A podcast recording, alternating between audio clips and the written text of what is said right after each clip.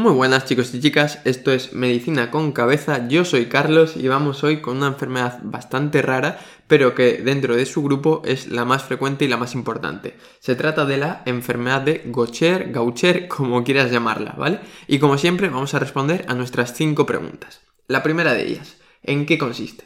Pues es una enfermedad hereditaria que se engloba dentro de las esfingolipidosis, que son unas enfermedades de depósito lisosomal en las que por determinadas circunstancias no se degradan bien los esfingolípidos y se van a ir depositando en diferentes tejidos, ¿vale?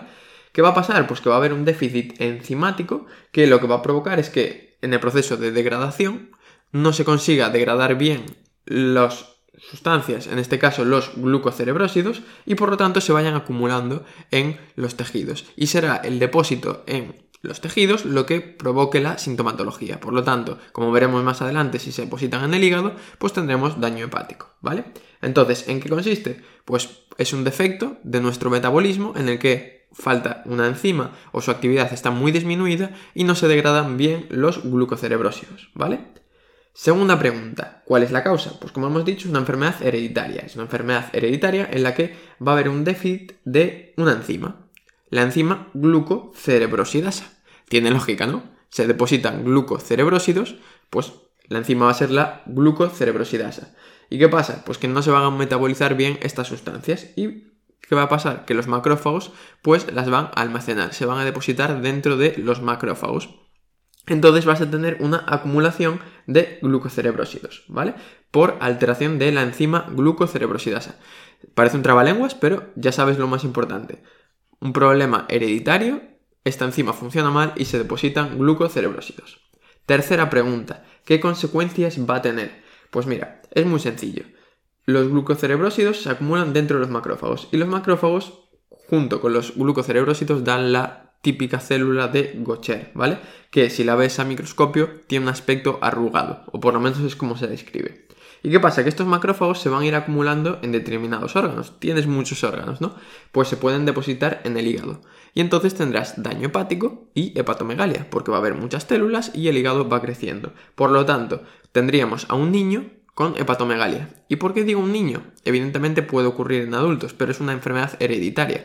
Por lo tanto, se va a manifestar desde edades jóvenes. Entonces tendremos a un niño que va a tener el hígado grande. También se pueden depositar en el sistema nervioso. Podemos tener ataxia, podemos tener demencia, gliosis. También se van a depositar en la piel. ¿Y qué va a pasar? Que va a dar fragilidad cutánea. Por lo tanto, tendremos equimosis, tendremos eh, hematomas, tendremos sangrados, etc. Entonces tenemos daño hepático, alteraciones del sistema nervioso, alteraciones de la piel.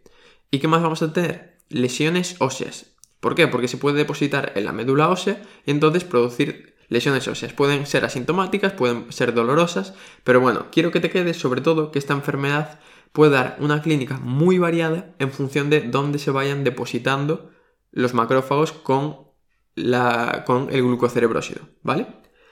Cuarta pregunta, ¿cómo diagnosticamos esta enfermedad? Pues evidentemente lo de siempre, una historia clínica, pues tener una persona joven en la que tengamos pues una hepatomegalia marcada, que a lo mejor tengamos eh, lesiones en la piel, que le duele a los huesos, puedes sospechar, no es un diagnóstico en el que pienses de primeras, pero tiene que estar dentro de tu diagnóstico diferencial.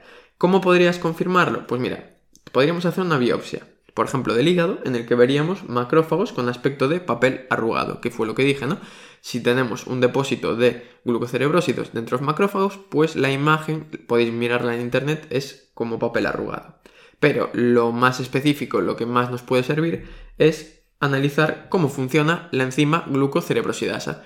Si vemos que sus niveles están disminuidos o bien está su función disminuida, pues ya tendremos el diagnóstico de enfermedad de Gaucher, ¿vale?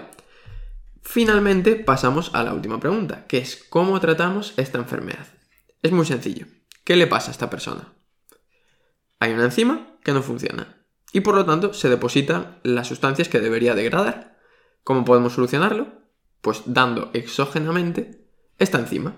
Podemos hacer un reemplazo enzimático de la glucocerebrosidasa, ¿vale?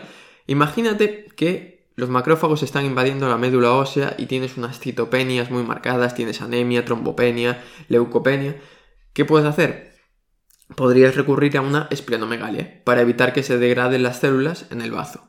Es una situación que no es común, no es lo mejor, pero podrías recurrir a ella en caso de que fuera necesario. ¿Y cuál podría ser un tratamiento definitivo o curativo? ¿Dónde está el problema?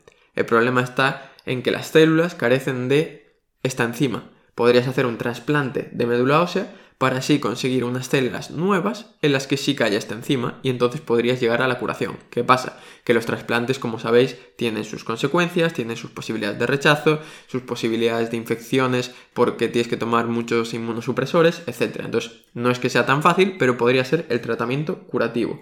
Entonces, ¿qué quiero que te quedes del tratamiento? Reemplazo enzimático, la esplenectomía en casos que sea necesario y el trasplante. Y como resumen rápido de la enfermedad de Gaucher, acuérdate, esfingolipidosis más importante, más frecuente, se depositan glucocerebrósidos, alteraciones de la glucocerebrosidasa, se puede dañar prácticamente cualquier órgano en función de dónde se vayan depositando estas sustancias y el diagnóstico pues lo más característico específico sería un análisis enzimático.